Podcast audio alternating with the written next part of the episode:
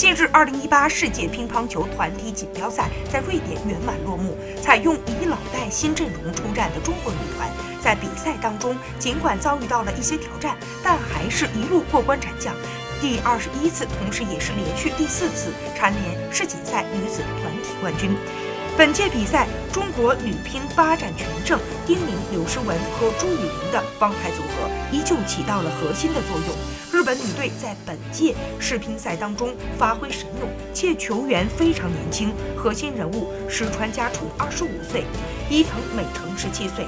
长崎美佑更是只有十五岁，在未来的十年至二十年期间，他们都会是中国队最具威胁的对手。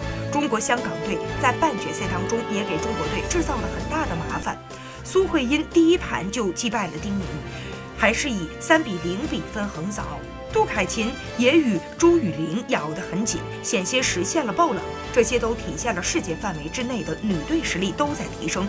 中国队虽然依旧占据着优势，但是优势已经在缩小。